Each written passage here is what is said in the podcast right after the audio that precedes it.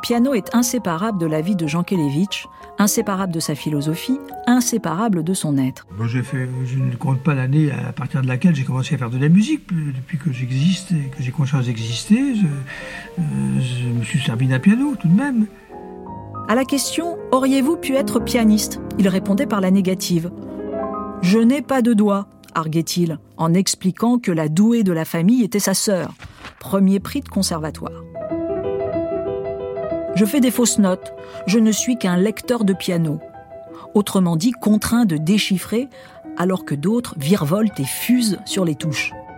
Mais voilà, le piano aura été la porte d'entrée de quantité d'intuitions philosophiques.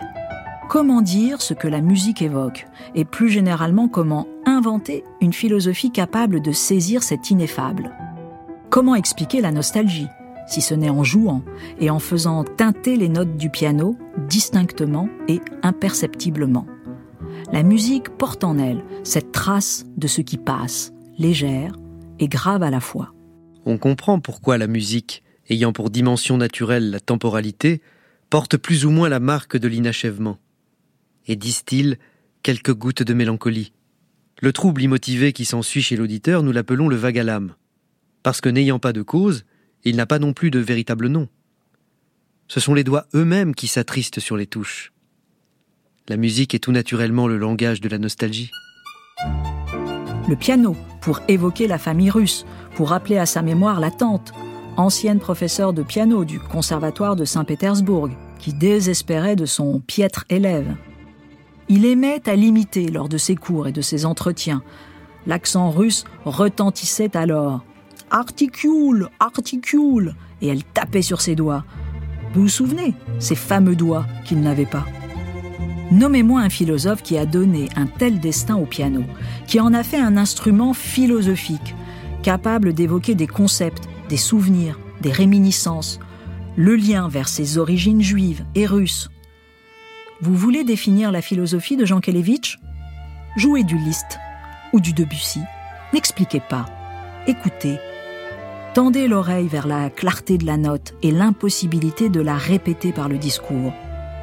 Éprouvez dans le fort intérieur combien le langage est manquant, minuscule, et comprenez le désarroi de Jean Kelevitch, qui ne sera pas pianiste, mais philosophe, précisément celui qui doit faire dire au langage tout.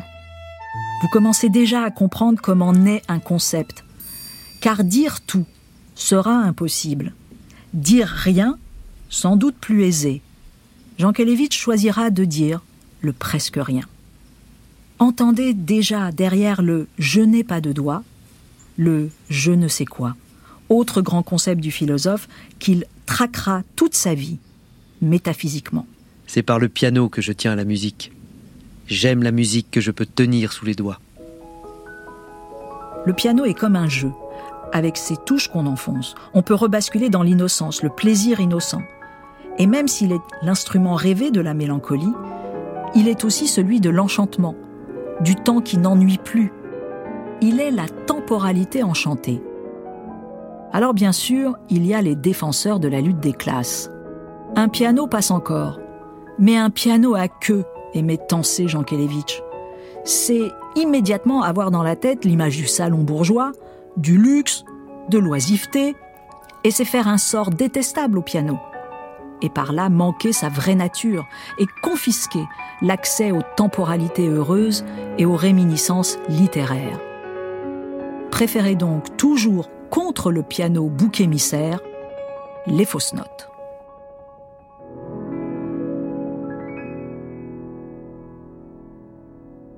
Un été avec Jean Kelevitch. Parce qu'il est le grand penseur de l'instant et des commencements incessants, Jean Kelevitch est le penseur de l'aventure, comme art du commencement, véritable style de vie, avec ce bémol néanmoins qui consiste à bien différencier l'aventurier de l'aventureux. Si le premier est simplement un bourgeois qui triche au jeu bourgeois, un professionnel des aventures et du marché noir, l'aventureux est à l'opposé de cet entrepreneur d'aventure, celui qui vagabonde avec désintéressement comme un débutant c'est celui qui voit l'avenir comme un je ne sais quoi. Mais attention, ce qui fait la valeur, et notamment la valeur morale de l'aventure. Ce n'est pas son côté débonnaire, comme s'il s'agissait de faire n'importe quoi et surtout n'importe comment. Non. L'aventure est un jeu, certes, ne serait-ce que parce qu'elle est antinomique de l'ennui, et cette dimension de jeu pour qualifier l'aventure est essentielle, mais c'est un jeu avec le sérieux. D'ailleurs, tous ceux qui ne prennent pas au sérieux leur aventure ne s'aventureront pas très loin, car il y a toujours un risque à s'aventurer. L'aventure n'est pas un passe-temps dérisoire, une aventure pour faire semblant. Pour qu'il y ait aventure, il faut être à la fois dedans et dehors. C'est donc sous couvert de ne pas l'être, une ascèse, une certaine tenue physique et spirituelle. L'esprit aventureux connaît son risque. Il est préparé dans son impréparation. Si c'est l'élan vital qui anime l'aventure, il n'empêche que la mort peut se rencontrer. Si l'aventure est morale, c'est parce qu'elle correspond à un sérieux qui n'est pas contraint. Personne ne nous oblige à l'aventure. Seul le sujet décide de prendre le risque de l'aventure.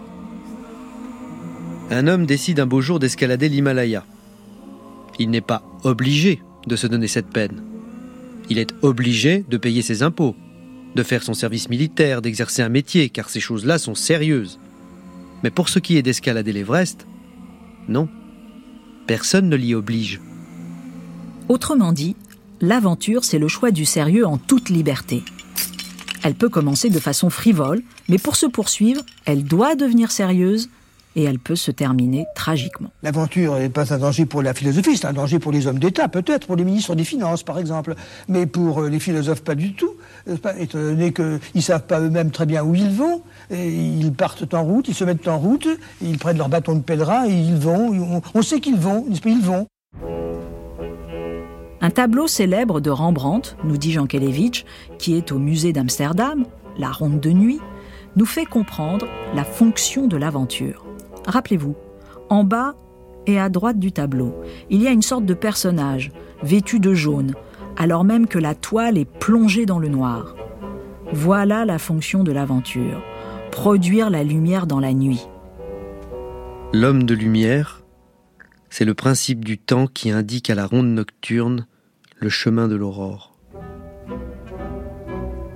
Si le temps est la conscience de l'irréversibilité et d'une certaine douleur ou nostalgie liée à celle-ci, l'aventure désigne un irréversible heureux, toujours ouvert, jamais obscur, l'irréversible des commencements qui donne l'illusion de durée.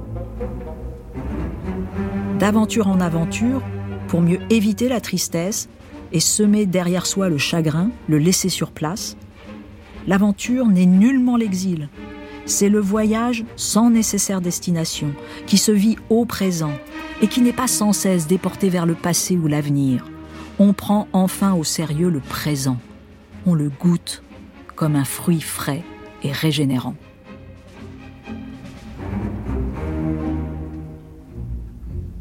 Un été avec Jean Kelevitch, Cynthia Fleury. Quoiqu'il ne pousse ni grand geste, ni grand cri, il ferait volontiers de la terre un débris et dans un bâillement avalerait le monde. C'est l'ennui.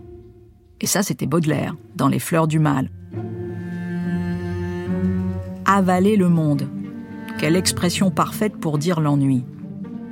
Avec l'aventure et le sérieux, Jean Kelevitch en fait l'une des trois expériences du temps. Le sérieux, c'est le kairos, le sens de l'instant, l'ici et maintenant. L'aventure, c'est le temps qui file, et qui ne se ressent nullement. Le temps, immédiatement mouvement, espace. Et il y a le sentiment d'endurer la durée. Sentiment qui se conjugue souvent au présent, mais on peut craindre de s'ennuyer, mais sans encore éprouver l'ennui. On peut d'ailleurs s'angoisser de cela. Mais il y a aussi le cas du malheur d'être trop heureux. Celui qui s'ennuie faute d'angoisse, faute de soucis, faute d'aventure, et oserait-on rajouter faute de sérieux. L'ennui serait-il un non-objet? Ou plutôt un problème quasi métaphysique au sens où il fait l'expérience d'un vide premier, inéluctable? L'ennui, ce ne sont pas les ennuis. Dès que la conscience est préoccupée, elle ne s'ennuie plus. L'ennui s'engouffre donc dans les pauses et les vides du souci, comme une sorte de fatigue de soi, une fatigue devant le devenir qui semble immobile, déjà tracé. Pourtant, tout métaphysique qu'il soit, l'ennui est un phénomène moral. Et là, Jean Kelevitch ne le rate pas, car il en fait l'antithèse de la générosité. Celui qui s'ennuie, en fait, n'aime pas. N'en doutons pas. L'ennui vient de l'égoïsme. Et la cause fondamentale de l'ennui est la sécheresse. Qui vient au secours de l'ennui? L'amour, toujours, et l'intelligence tout autant, tous deux, en toute occasion, volent au secours de l'ennui, avec leur capacité microscopique, au sens où ils nous dévoilent, tous les deux, les bigarrures infinies du monde, et de l'autre, celui dont on tombe amoureux. De phénomène moral, l'ennui redevient le signe d'une épistémologie pauvre, cognitivement faible, même si l'existence de l'ennui confirme cette notion essentielle qu'est la relativité du temps. Lorsqu'on s'ennuie, une heure paraît interminable. Autrement dit, on expérimente bien cette idée qu'est la relativité du temps. Alors ne soyons pas étonnés que Jean Kelevitch définit ceux qui s'ennuient, et non ceux qui s'interrogent sur l'ennui, comme des rétrécis du cœur et de l'esprit. Je trouve que tuer le temps, ça a un goût amer. Et lorsque vous l'avez tué, comme ça, pendant une heure, vous avez passé une heure, euh, vous en sortez, alors vraiment, euh, diminué, avachi, euh, rétréci, ayant un peu honte de vous. Tuer le temps est une occupation indigne pour Jean Kelevitch. On n'assassine pas le temps, on en fait quelque chose. Car attention, ceux qui n'en font rien, ceux qui s'adaptent à l'ennui, sont dangereux. L'absence de morale commence ici, dans le fait de s'avachir, alors que le monde est en peine, qu'il y a tant à faire, à transformer. Et l'homme indigne n'attend que ça, de s'ennuyer, d'avoir l'alibi pour ne pas remettre en cause sa triste besogne. Le danger, et notre, la société où nous vivons en profite d'ailleurs, elle sait que l'homme miséreux, atrophié, s'adapte à l'ennui. Chez Jean Kelevitch, l'ennui signe l'expérience irresponsable du temps. C'est un mal sans forme, comme l'écrivait le philosophe Alain. Et pour Jean Kelevitch, très certainement la porte d'entrée du mal, tout court.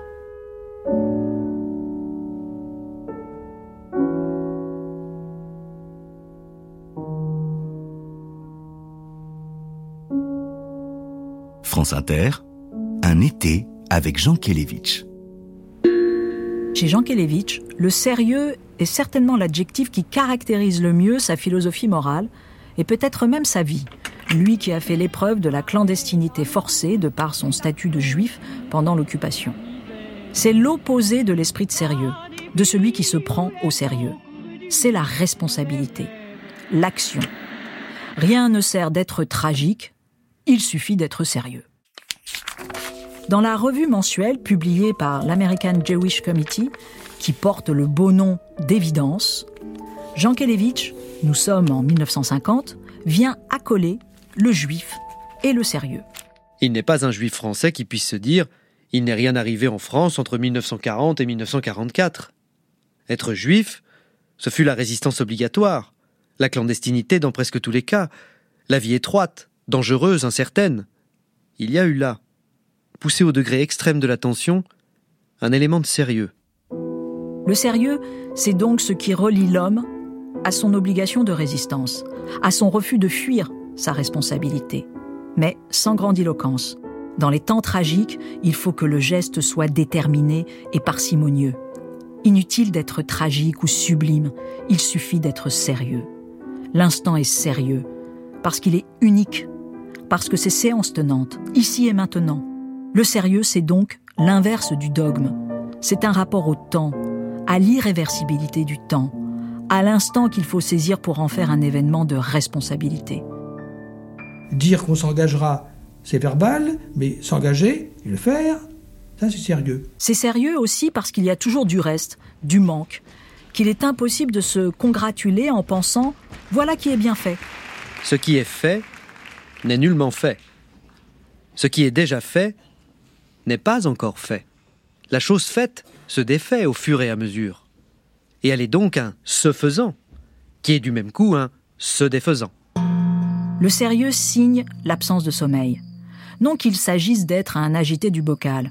Il faut savoir s'économiser, justement parce que le repos n'existe pas vraiment, que le bien, si telle notion a un petit peu de valeur, n'existe qu'à la condition d'être en train de se faire. Enfin, c'est sérieux parce qu'il n'y a pas besoin d'invoquer l'impossible, surtout pas. Si c'est impossible, alors on commence déjà à trouver des excuses pour ne pas le faire. Non, nous serons sérieux si nous faisons déjà tout ce qu'il est possible de faire, mais sans échappatoire. Et c'est déjà immense cela, faire effectivement ce que l'on fait. Tel est le côté aride du devoir. Il relève de la discipline, de la décision, du simple fait de vouloir. Pour cette raison, le manque de sérieux est une insulte suprême chez Jean Kelevitch et on ne peut pas dire avec plus de véhémence son mépris, sa désapprobation.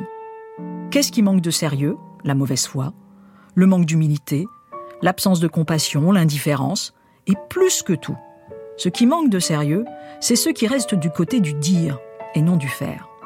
Et rappelez-vous, la philosophie n'est pas un dire, elle est précisément un faire. Faire de la philosophie, répète sans cesse Jean Kelevitch. Quitter l'ordre du charlatanisme, de l'imposture, être simplement au monde présent, actif. Et d'ailleurs, souvent ce sérieux commence par dire non, dans ce monde qui conspire à nous faire dire oui à tout. D'autres diraient à s'indigner. Mais Jean Kelevitch préfère une formule, là aussi, moins grandiloquente. Ne pas consentir. Point. Nous ne risquons plus notre vie en disant non. Le pouvoir de dire non, c'est la forme même de la conscience morale.